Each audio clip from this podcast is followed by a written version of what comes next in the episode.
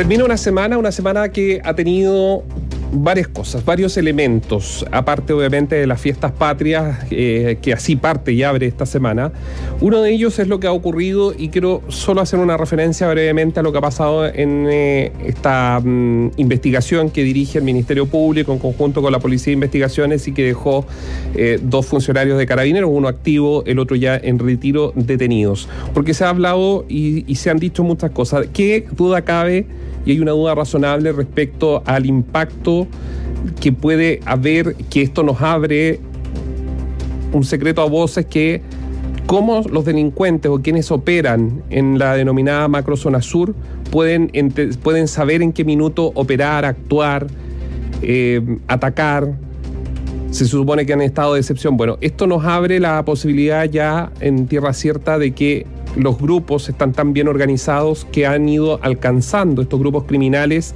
Eh, algo que a lo mejor hace un tiempo atrás nadie hubiese podido asegurar, que es que con dinero, con plata, tener apoyos. Apoyos como por ejemplo funcionarios que les puedan decir, les puedan advertir, que los, los, puedan guiar para sus actos.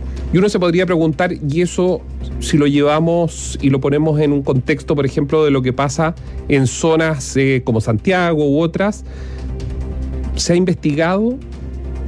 ¿Se está atento a eso? Es una duda.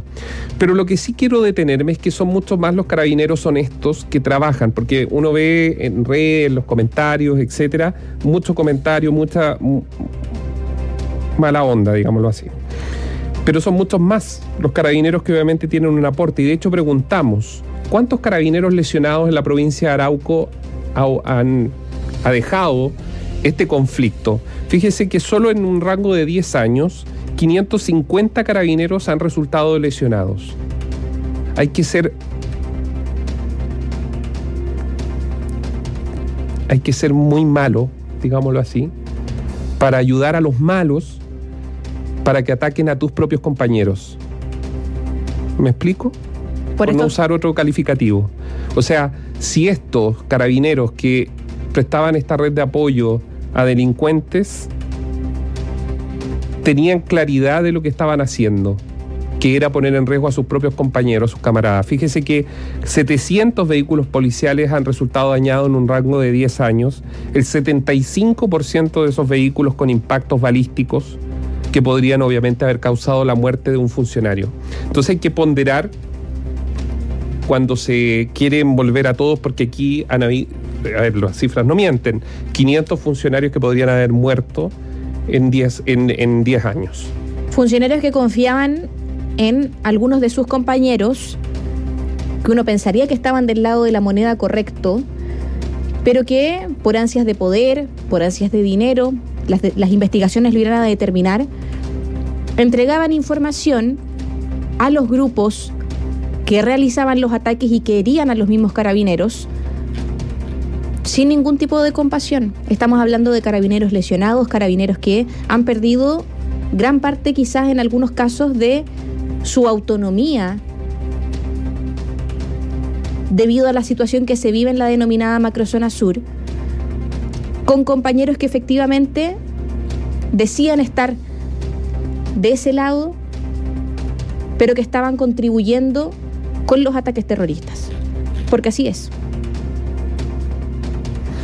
Había que marcar, y creo que es preciso marcar por, respeto a esos 500 carabineros que han resultado eh, heridos en procedimientos policiales en esa zona, eh, porque efectivamente estamos hablando de 500 carabineros, hay dos detenidos y esto tiene que investigarse y llegar hasta las últimas consecuencias. Hay otros otros carabineros, bueno, se tendrá que investigar y eso es lo que esperamos que se pueda eh, que se pueda hacer. Han pasado otras cosas. Otras cosas que pasaron hoy día en nuestro país vecino, específicamente en Buenos Aires, donde el expresidente Sebastián Piñera, en conversación con una radio local, la Radio Mitre, habló del denominado estallido social de octubre del 2019 y dijo que durante su gobierno se vivió un golpe de Estado no tradicional.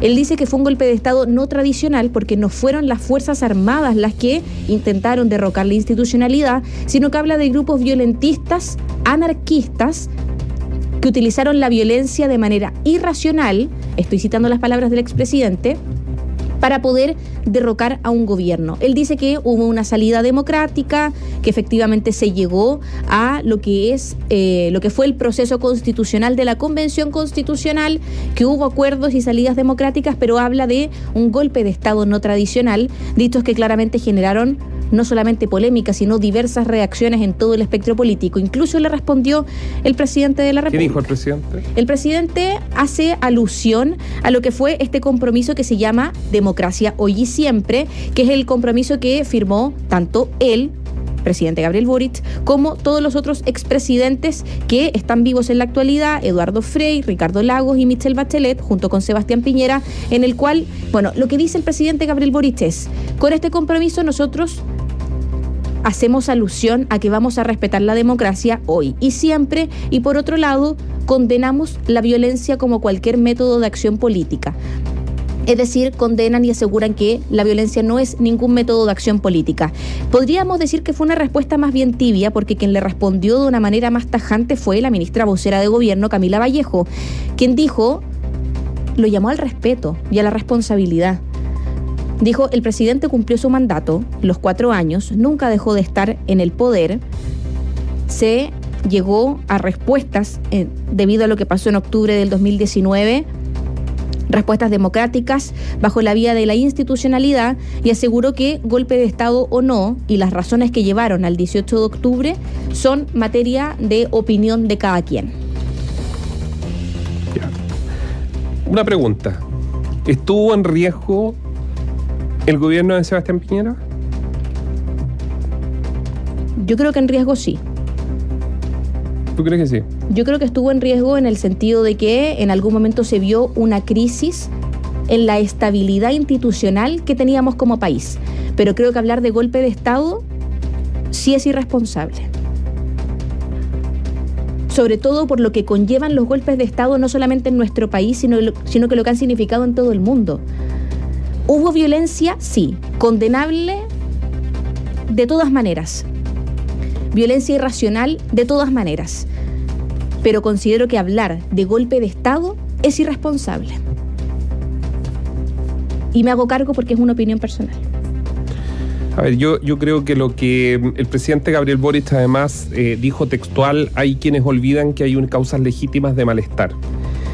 Y yo creo que el, efectivamente el gobierno del presidente, eh, del ahora expresidente Sebastián Piñera, eh, corrió riesgos la noche del 14 mm, de, noviembre. De hecho, lo, se ha dicho, después ya se ha, aparecido por ahí, Carabineros movilizó un helicóptero a la azotea de la Cancillería. ¿Para qué era ese helicóptero? ¿Para qué? Bueno, para sacar al presidente.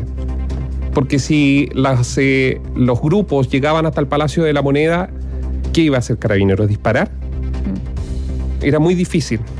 Era muy difícil. Fue una noche muy compleja y que probablemente esa noche de noviembre del 2019 se van a escribir muchísimas cosas eh, de venir, digamos, de la mirada más histórica del paso del tiempo. Que sucedieron cosas en Chile, sucedieron cosas. Que hubo un sector político, aplaudió a la primera línea, que ahora buscan dejar atrás, no mirarla, y ojalá tomar distancia de ella, esos son hechos ciertos, no podemos negarlos. Estoy de acuerdo contigo que creo que eh, las... Eh, como lo expone Sebastián Piñera, creo que es un error, pero sí yo creo que en el fondo hay un debate pendiente en Chile. Sí. Que tiene que ver con el uso de la violencia. Yo, eh, yo creo que ahí el presidente Boric, en, en su propio análisis lleva este documento donde a través de la violencia no es un camino, evidentemente hay que renunciar a la violencia, pero no es lo mismo que se pensaba el año 2019. Yo creo que hay sectores y hay políticos que no han hecho esa propia travesía. No es comparable, y lo han dicho las propias personas que fueron víctimas, y esto que lo escuchen muy bien los jóvenes, las personas que fueron víctimas de violencia del Estado, que fueron asesinados sus hijos, sus familiares y que hasta el día eso es violencia del Estado, violación a los derechos humanos. Pero hay políticos que no han hecho su propio análisis de su actuación el 18 de octubre y posterior. que había malestar en el país claramente y todavía lo hay. Si no, no se han solucionado las pensiones, la seguridad, todos sabemos, es una ruleta rusa, uno sale, lo van a saltar o no lo van a saltar. Es la realidad. Sí. No podemos esconder el sol o tapar el sol con un dedo, como se dice. A lo que me refiero con que no hubo un golpe de Estado, a mi parecer, es porque el golpe de Estado, por definición, es la toma y derrocamiento de un gobierno.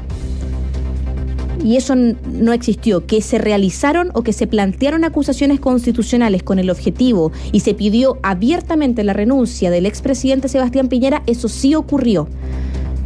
Podemos hablar de una crisis de la estabilidad política que se tenía en ese momento y un ejecutivo que estaba tambaleando en un 100%.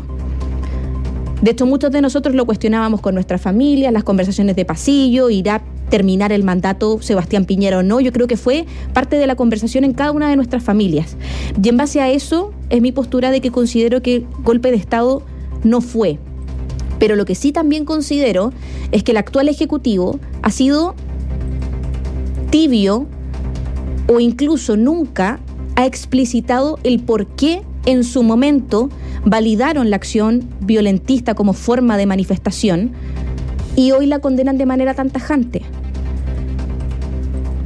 Porque sí la validaron. Eh, yo, yo, creo que ese debería ser a cuatro años del 18 de octubre que se van a cumplir dentro de un par de días más, van a ser semanas más, menos de un mes. Eh, yo creo que es uno de los temas. Ahora, como lo plantea Sebastián Piñera, probablemente es un error porque lleva una, a un debate, digamos. Eh, tal vez el fondo de lo que él quiso decir, porque no fue a decir eso, fue el periodista que le pregunta sobre la situación y dice, bueno, mire, aquí hay una situación, eh, ocurrió esto y estos son los hechos, eh, dice Sebastián Piñera. Ahora, hay investigaciones, efectivamente hubo, probablemente, como han dicho algunos, eh, el Estado no estaba preparado para un momento como ese, tal como ocurrió el 27 de febrero del 2010 con el terremoto, la institucionalidad no estaba preparada, los carabineros no estaban preparados, eh, y, bueno, y se hubo múltiples razones eh, que llevaron al escenario que se vivió el 18 de octubre y posterior. Ahora, yo creo que el 18 de octubre no fue el día más complejo, créanme que el 14 de noviembre es el día, yo diría, tuvieron a un, media cuadra, una cuadra, ¿qué iba a ser carabinero?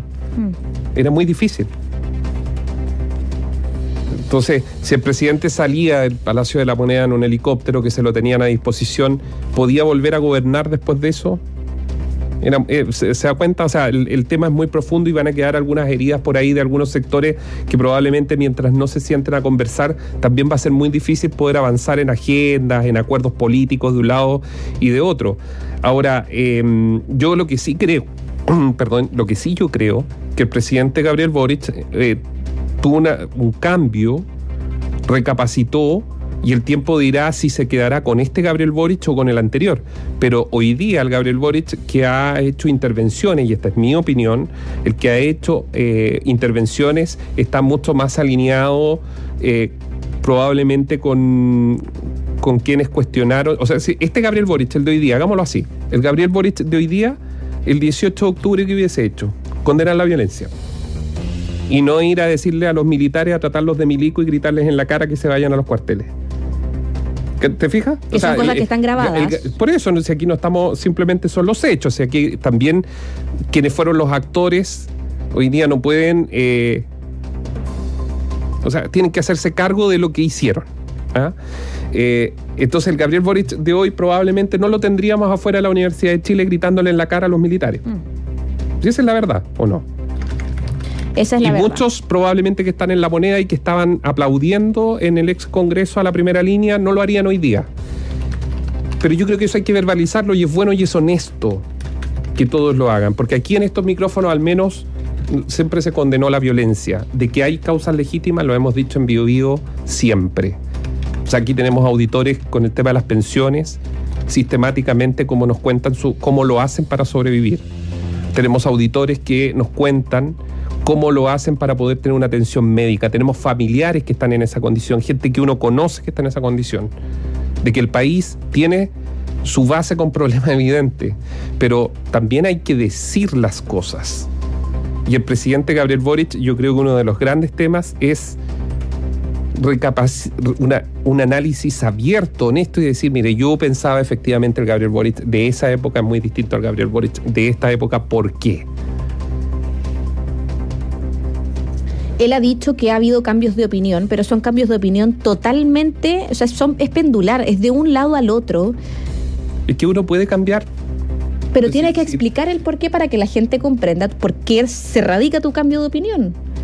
¿Por qué en su momento estaban tan en contra del estado de excepción constitucional en la macrozona sur y hoy piden constantemente que el Congreso lo siga prorrogando?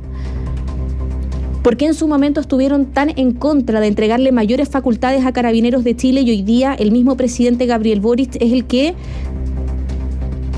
defiende, entre comillas, a la institución en algunos foros o cuando, por ejemplo, el presidente de Nicaragua, Daniel Ortega, también tilda a la institución de carabineros de Chile de asesinos. Uno puede comprender que hayan cambios de opinión, pero creo que a favor de la transparencia sería interesante también que el mismo mandatario explicara de lleno, una vez sincerar. Hay un dicho que dice es mejor ponerse colorado una vez que tener que... O sea, quizá sincerarse y decir cuál fue el cambio de opinión. Es que no estaban al tanto de lo que estaba sucediendo y llegando al Palacio de la Moneda vieron de otra manera la, la realidad del país. ¿Qué es lo que sucede? Siento que eso falta. yo creo que hubo una gran lección. Que Chile, ¿qué, se ganó después del 18 de octubre? Proceso, dos procesos constitucionales. Uno, que, el 18 de octubre no, yo no recuerdo alguna pancarta que diga nueva constitución. Fue como se canalizó políticamente la crisis. Pero digámoslo así, ¿qué se ganó? ¿Polarizar más? Sí. ¿Se ha avanzado? No, no se ha avanzado. Porque no se pueden poner ni siquiera de acuerdo en una agenda de seguridad. Están matando chilenos, están, entrando los migrantes y no, se ponen de acuerdo en nada. Entonces, claramente, eh, ese escenario que se vivió no tiene ni ha tenido ningún impacto real digámoslo así, en el país. Todo lo contrario, calle sucia, recién se está trabajando en reconstruir lo que se quemó, las fachadas que se rayaron, Concepción lo destruyeron, horrible el centro de Concepción como, como quedó eh, Temuco. Bueno, todos los que viven en distintas comunas saben lo que pasó. Entonces, ¿de qué, pero de qué hay molestia? Hay molestia. por eso le digo que el presidente Boris también tiene razón. El tema es que ahora hacen una salvedad respecto a cuál es la vía. Y yo creo que esto hay que hablarlo de frente y dejar los eufemismos para que no vuelva a repetirse y no volvamos a tener una realidad o un escenario como el que tuvimos.